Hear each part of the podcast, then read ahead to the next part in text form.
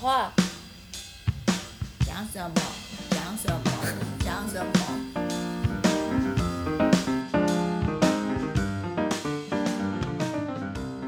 ？OK，酷，听起来蛮轻松的。哎、所以你去到那边的经费来源是，你有拿奖学金吗？还是就是自费陈爸爸无息贷款，？Parma Scholarship 对，然后还有自己打工啦，就是在学校打工。之后呢，你就打算留下来工作吗？我本来想说念一念就回去，你回来干嘛？你又考不到，对呀可是至少哎、多了一个硕士啊，或者是英文比较好啊，看有没有比较有机会嘛，有没有？Right？教特教英文比较好是有屁用哦。他们连中文都不太会说了，你还教英文吗？哎、我跟你讲，有些人有中文障碍，但是没有英文障碍。真假？上辈子是英语人，投错胎。没有，因为因为英文跟中文的结构基本上也差蛮多的。也是啊。嗯，就是我在那边念书的时候，就发现，哎、好像还真的蛮缺特教老师的。然后我就想说，嗯，那我要要不要在那边试试看呢？哦，然后我就去那个加州的教师证的网站看看说，哦，现在呃有哪些种教师证啊？那那个现在教师求职网站也看看哪一种教师比较缺啊？那我的是不是符合资格啊？这样之类的。然后我就发现，哎，还有一种东西叫做双语教师证。我就发现，哦，原来要考什么试、修什么课，我也可以拿双语教师证。在我毕业之前，就已经拿了加州很缺的特教教师证，还有中文的双语教师证，这样子。加州的特教教师证它有分几种啊，就是中重度的，就是那种包尿布的，或者是轻度跟重度的，或者是学前特殊教育的这种。然后甚至还有分什么听觉障碍、视觉障碍的这种，有分很多种。那我那个时候发现最缺的就是中重度的，好、但是我也顺便拿了就是另外两种嘛，对，然后再加上中文教师证，那我就开始狂投履历，这样的三四月就开始投，因为这是学校的招聘季节了，就开始洛杉矶附近也投，旧金山附近也投，然后特教班的也投，那个双语班的也投。结果呢，第一个要聘我的是旧金山的双语班，然后约也签喽。可是呃，那个时候毕业要拿一个东西叫做 OPT 嘛，Optional Practical Training，然后有这个你才有工作资格哈。那我那个时候申请，不知道是我塞车还是怎么样，反正人人家都要开学了，我的那个工卡还没拿到，嗯，所以他就只好再见，下次再联络了。因为他现在开学就是要老师啊，他就是要有一个人可以现在开始教书啊，哦，我就不能教啊。那怎么办？那都已经开学了，难道开学之后再再再真人吗？就让他空个一两个星期，我我跟你讲，他们在面试我，一定也有面试别人，哦，对不对？他们总有第二名、第三名吧这。些人不需要所谓的 公卡，这些人要么是工卡已经到手了，要么是不需要工卡。不需要公卡就是美国人的意思，不是外国人。他可以有 green card，他可以有 citizenship，、对对，就是他要么就是永久居民，要么就是国国民这样子。这种人很多啊。那这个公卡你申请都申请了，再过 maybe 一两个月，你会拿到公卡吗？有啊有啊，后来公卡就下来了。但是你不能去这个学校了，这个公卡还是有效的吗？对，这个工卡是说我这个人可以工作，他没有 attach to any 哦 specific work。对好，所以但这时候你也只能申请下一个学期了。听起来好像是这样讲，没错。可是特教老师一年十二个，哦，随时都可以来。对对，就是呃，有很多状况是说，呃，他就是从二月、三月招到五六七八月都还没招到，这是一个情况。然后有的情况是说，哎，可能今年的学生的特别变多了，可能一个班要拆成两个班，这也是有可能。嗯嗯，或或者是说，哎，这个这个学校或者这个学区的原来的呃特教班结构不好，他们是把同年龄的混在一起，但是没有按照障碍类别分，所以没有办法哎很专注的教这样，所以特教班的结构本身有改变，也可能会需要老师，那这些都有可能发生在任何时间，不一定是八月。了解。那，哎，你当初是怎么样知道这个特教老师特别的缺？你怎么发现的？OK，就是 很好笑的是，我在还我还在念那个在美国还在念特教的时候，我我们班上哦就有很多，只有我不是美国人，他们都是美国人，然后绝大多数的人呢都正在学校正在学校上班，可是他们还不是特教老师，他们可能是助教。嗯。对，因为他们还没有教教师证，或者是他是老师，可是他可能不是特教老师，他想要变成特教老师，所以他们都会就是交换讯息啊，说，哎，你可以在哪里找工作这样子。嗯，那我们念的那个学校，因为它有这种教育学程的课嘛，它也会有讯息出来说，哎，你去哪里哪里可以找到学校啊？哪个学校什么现在在招老师这样子。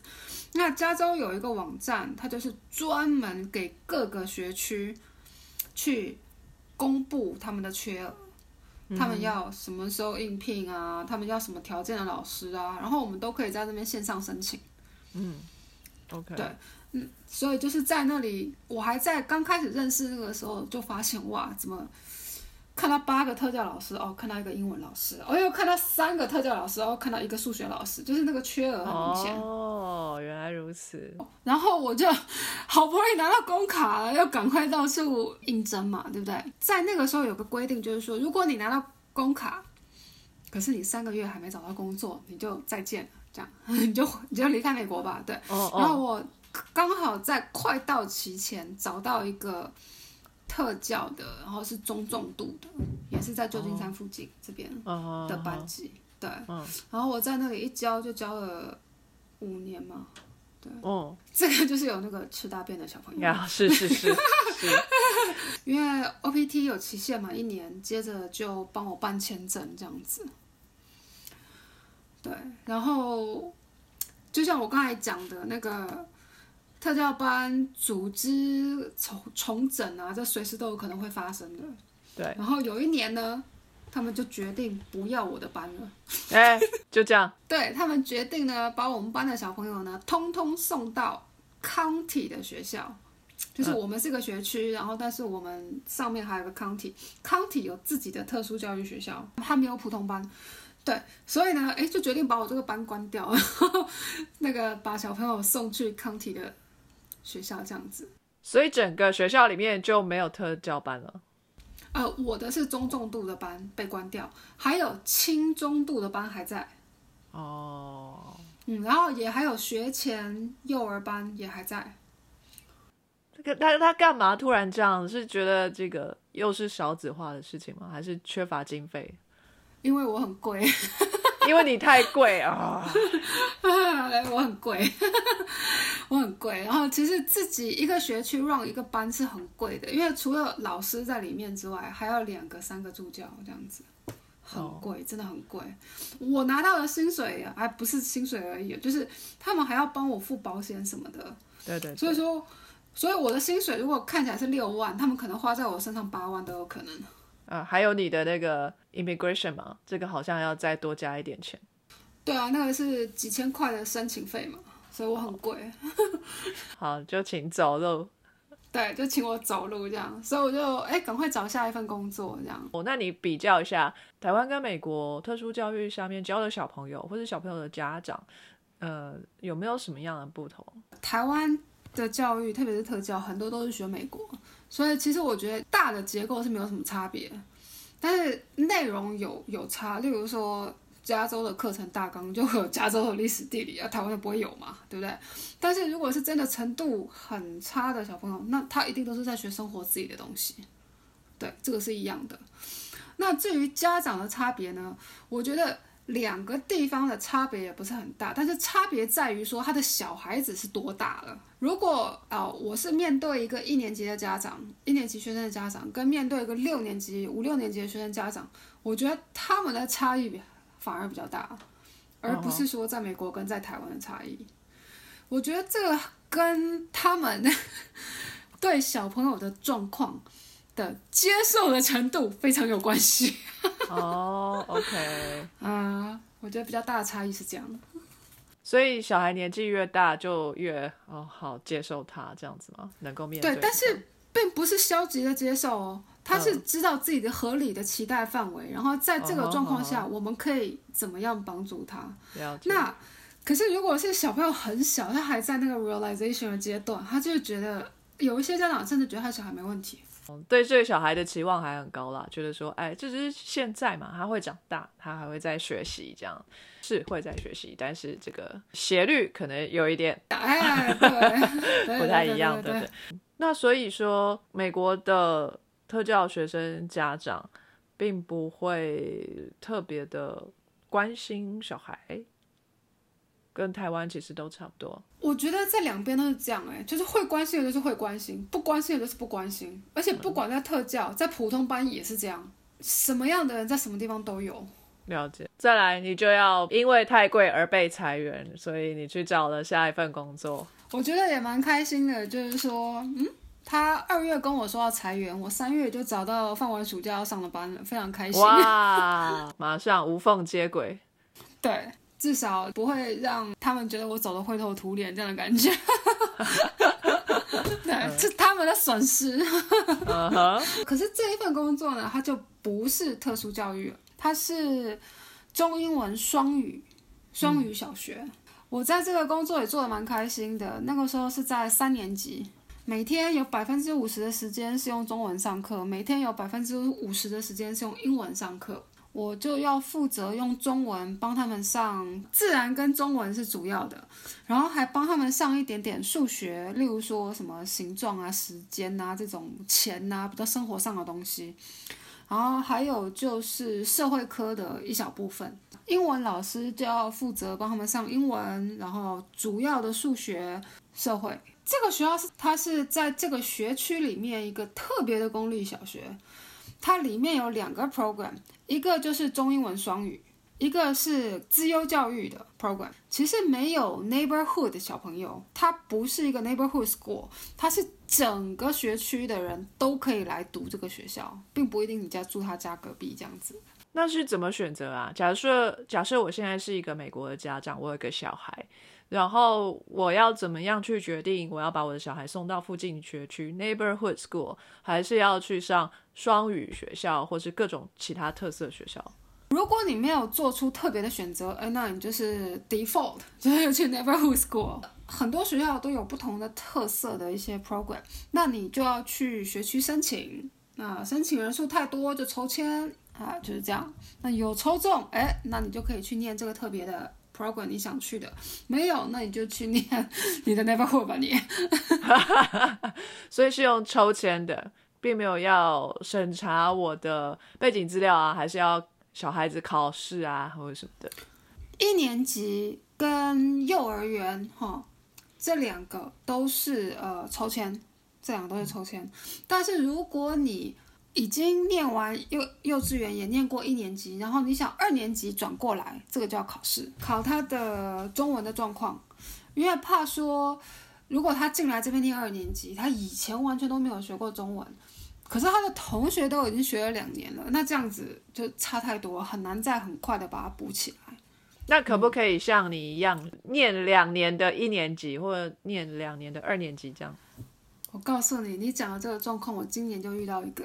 我现在教的是一年级，刚开学的时候呢，有一个小朋友新转来，我就看他的年龄搞什么？这个明明是二年级小朋友的年龄，怎么会转到我们一年级这里来？后来我就跑去问校长，校长就说：“对啊，其实我也不赞成他来我们这边念一年级，可是这个家长呢就有办法说服学区，让他的小孩来念一年级，那学校就只好接啦。哦，所以学区最大就对了，直接去找学区施压就是最厉害。我觉得应该是家长跟校长讲，校长也是不同意嘛，然后他就自己在网上找啊，嗯，那就这样啊。哇哦！可是这个小孩现在状况非常糟糕，为什么？那不是念了两次一年级吗？他 Kinder 跟一年级都是英文，是我们现在一年级的 model 是百分之九十的时间是用中文。那你不是叫这小孩子去死吗？所以小朋友也不开心。我如果我是他，我一点都不会开心啊。这个小朋友也蛮特别的就是说，据说他来我班上是他有生以来第一次念正规学校的经验，之前都是 homeschooling，然后又遇到 COVID，大家都在线上，然后又要学中文，直接睡着吧，真的是到底是为什么呢？不懂。好，那这么有特色的学校是不是全美国都有啊？很多哎，越来越多，是越来越多，但是还是少数吧。还是少数，还是少数。嗯，只是越来越多。对，它可能像我之前那个学区，它好像差不多有二十个学校，它也是一个 K A 而已哦，它也是只有国中跟国小，没有高中，它就有二十个学校，这算是很大的一个学区了。只有一个学校这样，然后一个年级三个班，就这样子而已。嗯，那其他更小的学区就比较不容易有。你讲学区，我不太有概念。一个郡里面大概有二十个左右的学区，在这个人口密集的地方。好，例如说旧金山，不要管旧金山，它本身是一个超巨大的学区。OK，从旧金山往下，好，这里有个郡叫 San Mateo，再往下还有个郡叫 Santa Clara，就是溪谷那里啦。哦，所以这一系列都是人口很稠密的地方。那你从旧金山开车开到溪谷，大概有一个小时。旧金山下面这个 San Mateo County，它大概有二十个学区，然后再往下到 Santa Clara，大概也有二十个学区，大大小小。一个学区里面大概有二十个学校。No，这是超大的学区才有二十个学校，真的很不一定哎。像我待过的这个是两个小学一个中学，这也是一个学区啊。而且还有学区本身它面积大小，如果它这个学区它它这个涵盖的区域就是很小，它里面学校当然就少啊。那像这么有特色的学校，在美国虽然是少，但是有增加的趋势啊。哦对，有那念这样子特色学校，应该不是小朋友的意愿吧？小朋友根本什么也不知道，在小学的时候，他怎么知道他要去邻居学校，还是要去特色学校？那当然是家长决定的。那家长要把小孩送去特色学校的这个心态是什么？呃，有一部分是他本身就是 Asian，本身就是中国人哈，然后有一些是他本身可能已经会西班牙语，他本身就双语，他看见双语的好处，他想，哎，那再多学一个吧，哦，或者是他就真的只会英文，但是他觉得多学一个语言好，然后可能觉得西班牙文太普遍了，呃，那来学个中文吧，这样子。所以只有语言方面的特色学校吗？还有其他吗？说艺术啊、音乐啊之类的。像我在的这个学区里面，语言是一个，另外一个呃，在 COVID 之前哈、这个学校的特色呢，就是呃，每一个小朋友要么都有 iPad，要么都有 Chromebook。Technology 是它的特色，还有像是 parents participation 这群家长哦，你特别爱来学校帮忙，特别爱参与 slash 干预 学校教学校教育的哈，哎，那你就来这儿吧，这样。爱做你去做，你去做，都给你做。哎，是是是是是是是。所以像这样子，这个 parents participation 的学校，他们家长在 school side council 这个会议里面声音可能就比较大，好，他们席位可能比较高，这样子可以做一些比较学校范围之内的决定，这样。那中文双语是一个语言的 program 没有错，然后还有也会有西班牙英文双语的 program。那在旧金山里面又更多了，我还看到有日语的双语，还有粤语、韩语的双语都有。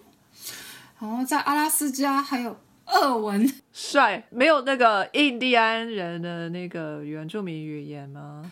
我觉得可能有，但是只是我没看到。所以语言还是主流喽。那像记忆这种东西呢？比如说木工学校、雕刻学校之类的。这个可能要到中学以上会比较明显，哎，所以中学也有特色学校。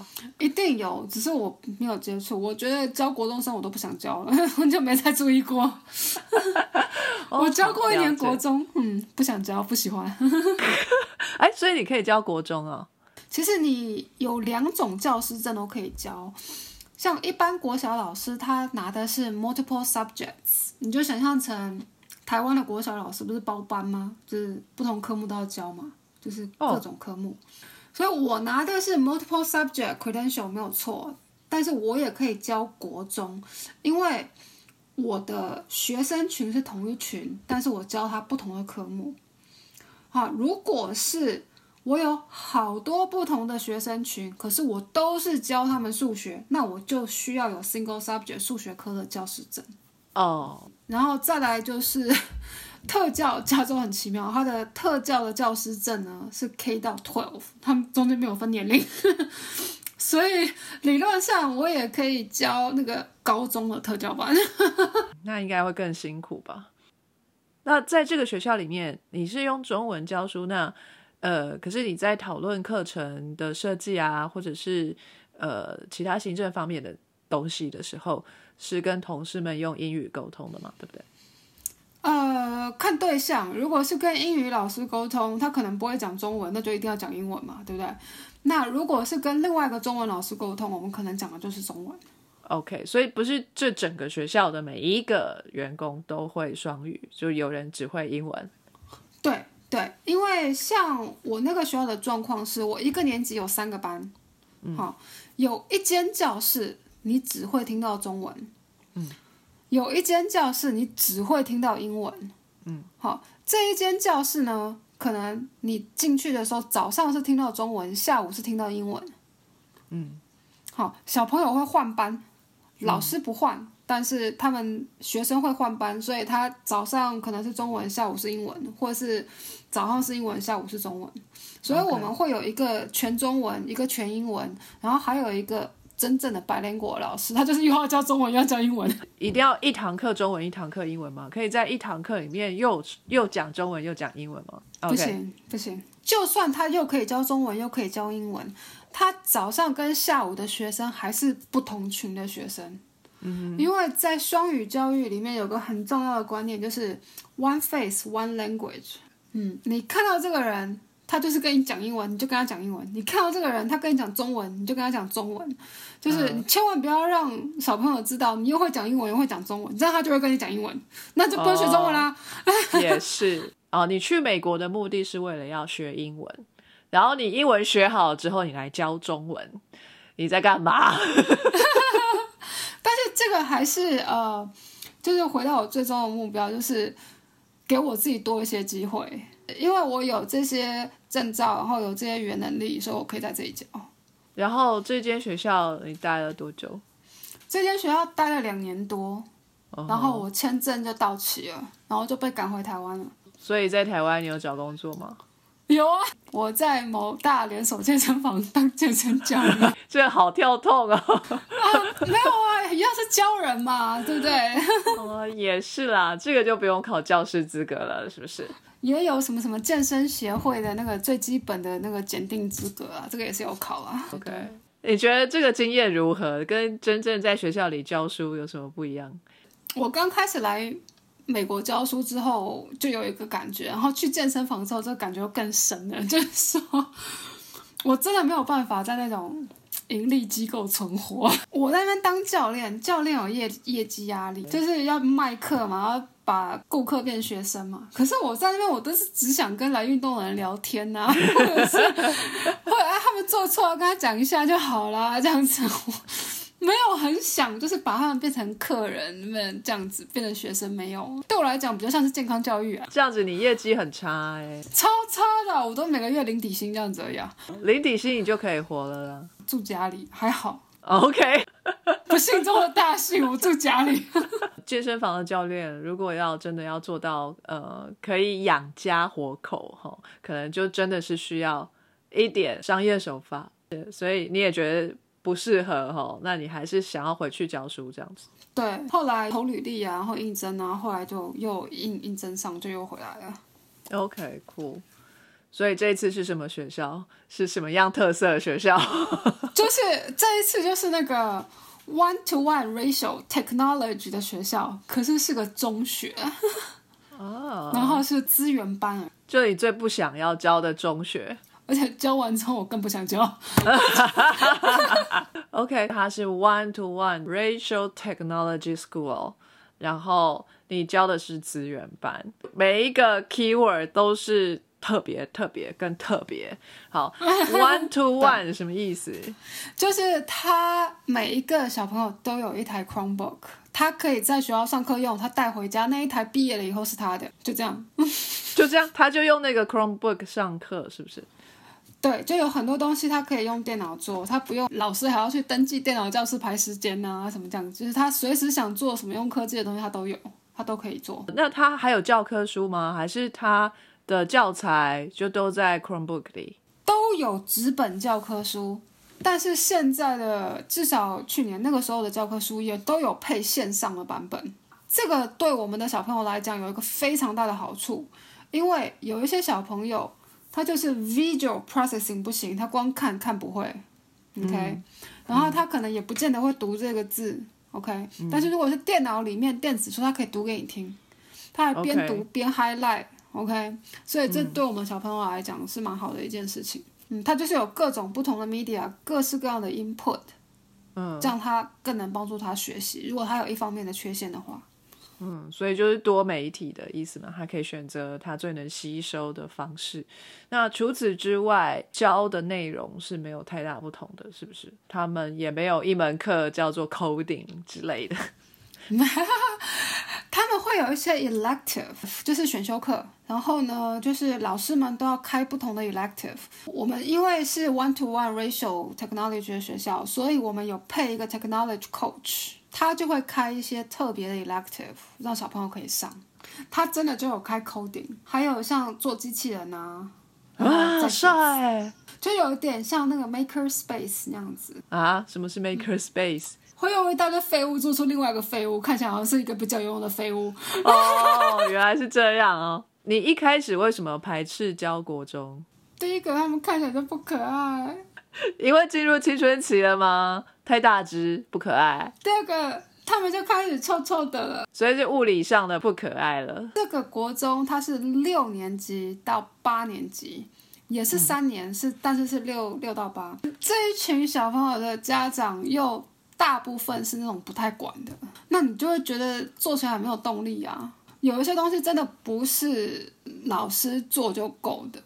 国中生会不会有比较多的小团体啊，变成有比较多的排挤或是霸凌的事情出现？有小团体，例如他会吵着说：“老师，我一定要跟谁谁谁坐在一起，就是一定要跟他的 best friend forever 坐坐在一起。”这样是，嗯，对，然后也会有就是行为不好的小朋友，会会有翘课的哦，就是他就是时间到没有来教室，可是他还在学校里面其他地方晃来晃去这样。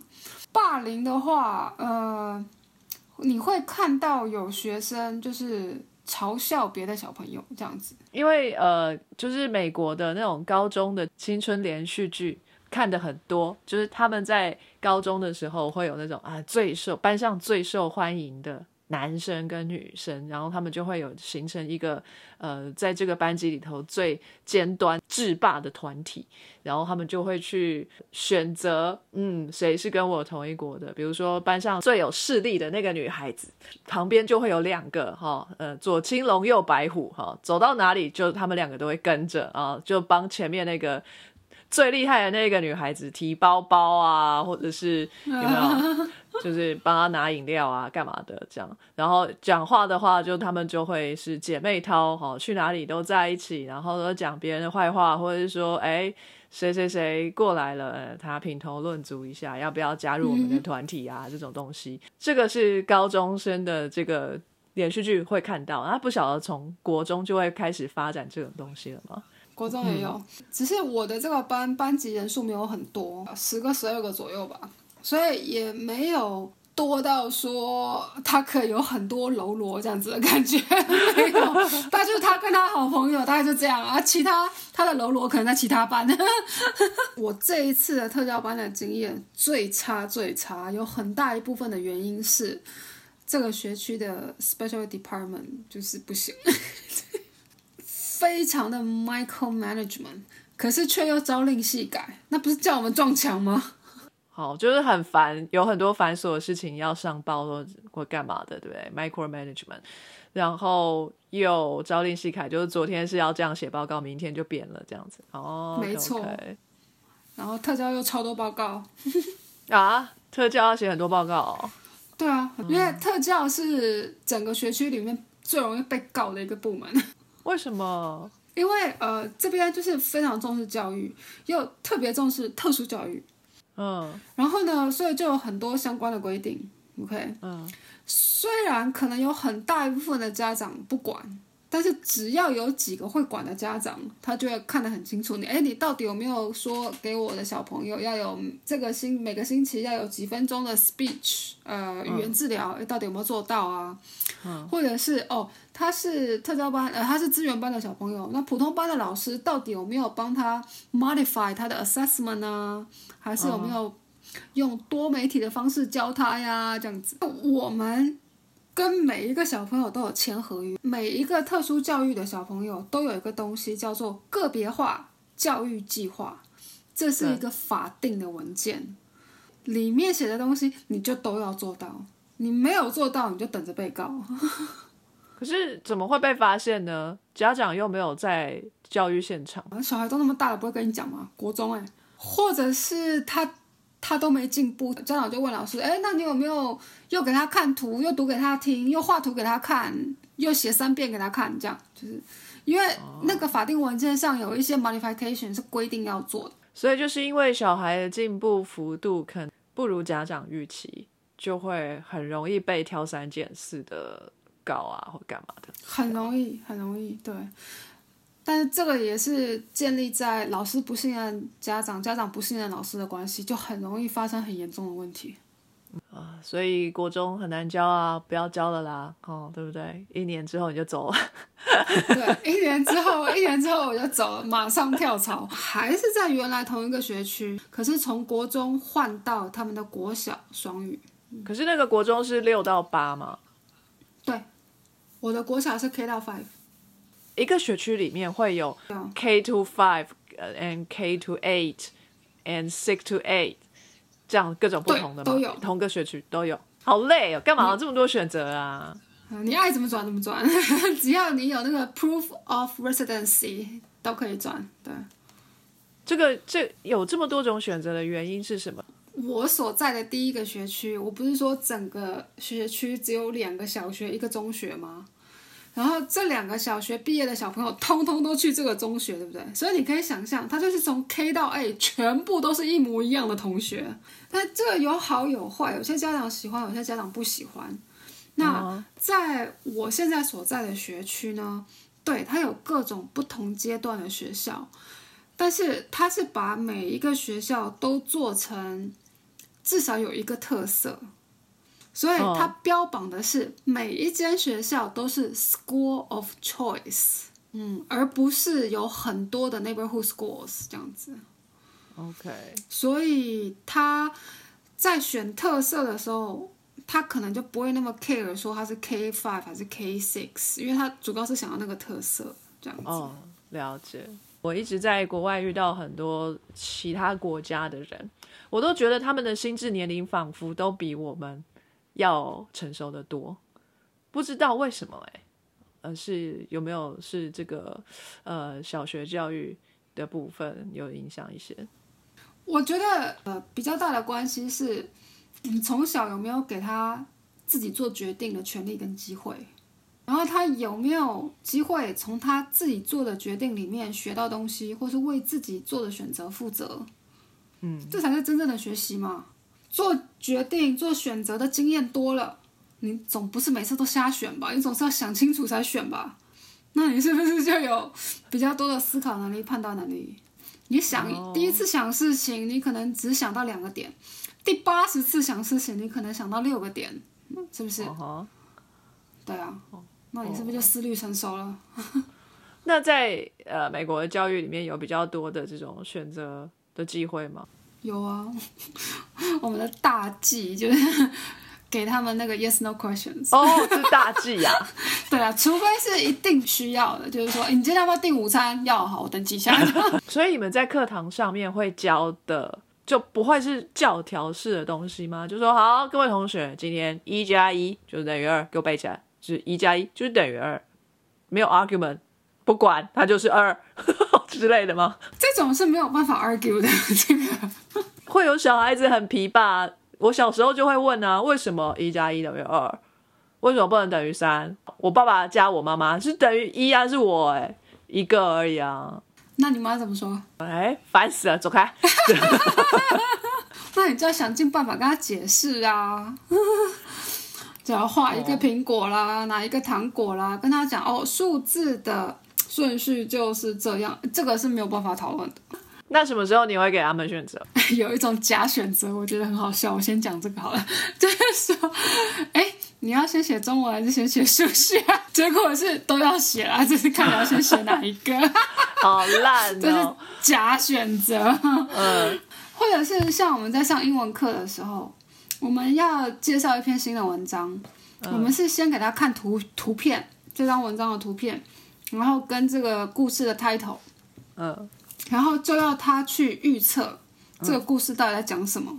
嗯。他预测就没有对跟错啊，他就可以尽情的想象。但是他在讲的时候，他必须要用 title 的字，就是说，哦，因为我看到 title 里有这个字，所以我觉得故事里会讲什么什么，或是哦，我看到这个图片里的这个什么细节，所以我觉得故事里面可能会讲到什么什么什么什么，但是没有限制他的答案呐、啊对，就是让他们用他现有的资讯，然后经过思考，然后做一个合理的表达，这样子。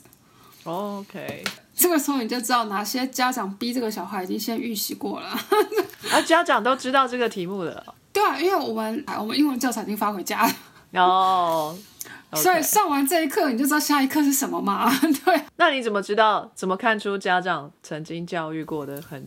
图片加文章总共讲了百分之一百的这个故故事，OK。可是你看 title 跟看图片，你可能只看得到百分之五十。可是小朋友在看 title 跟图片的时候，讲出来了另外的百分之五十，而且是对的。哦，原来如此。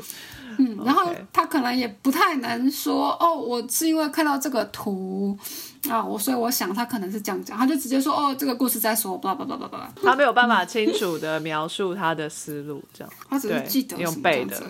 嗯，对啊，这个跟表达能力有没有关系啊？就有一些小朋友就是无法表达，就是哦，我觉得啊，我感觉啊，我就是觉得这样，还是没有办法说出他的思考逻辑。如果他没有办法做问答题，那你只好把它变成选择题。但总之就是不能给他是非题。对，就算你把它变成选择题了，你还要问他哦，你选这个为什么？嗯，对。还是要问。你从小不断被这样逼着思考，哦我觉得这是长大之后可能真的比较容易是深思熟虑一点。OK，所以那这就是你现在的这一份工作了嘛，对不对？对啊，现在的工作，好，那你未来的打算是什么呢？继续在这份工作努力吗？我还想在这边继续做这个工作，至少目前是这样这样的感觉。我会一直想当老师啊，嗯 OK OK，对，而且是跟小朋友，国中以上再见。好的，那所以这一份工作也带给你很大的成就感跟满足感。那是啊，嗯，这样下去就很不错。那你打算这份工作就做到底，这样了？就是老师就对了。OK，好。那、呃你在美国待很久了嘛，对不对？前前后后加一加多少年了？二零零七年来的，反正十多年了。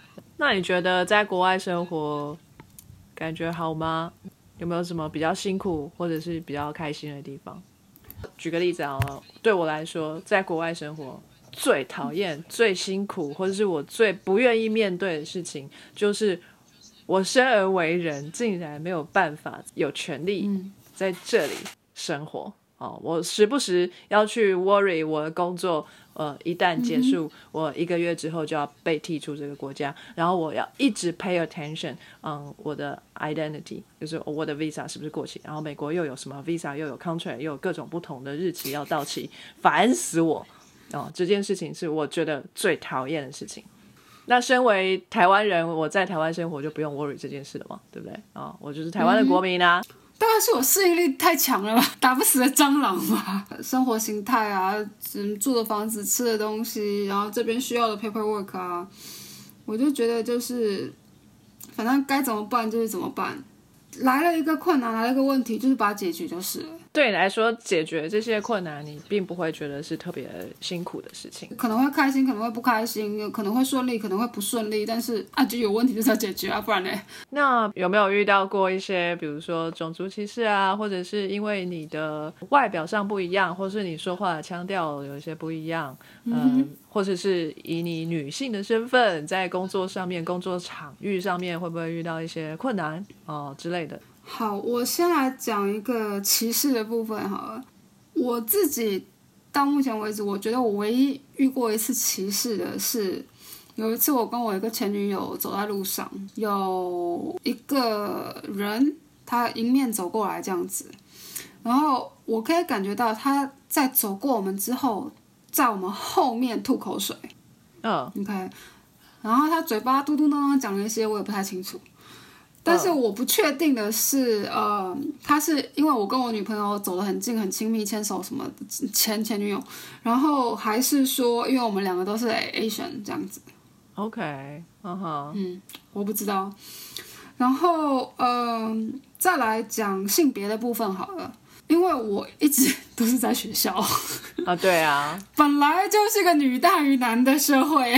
对啊，所以没有什么特别的地方，你不会去 bully 男同事吗？并不会。对，哦所以我觉得性别歧视没有什么特别的地方。那至于呃同工同酬啊，或者是我有没有被苛刻啊这样之类的，这个在我的部分上也没有，因为我就是完全拿跟。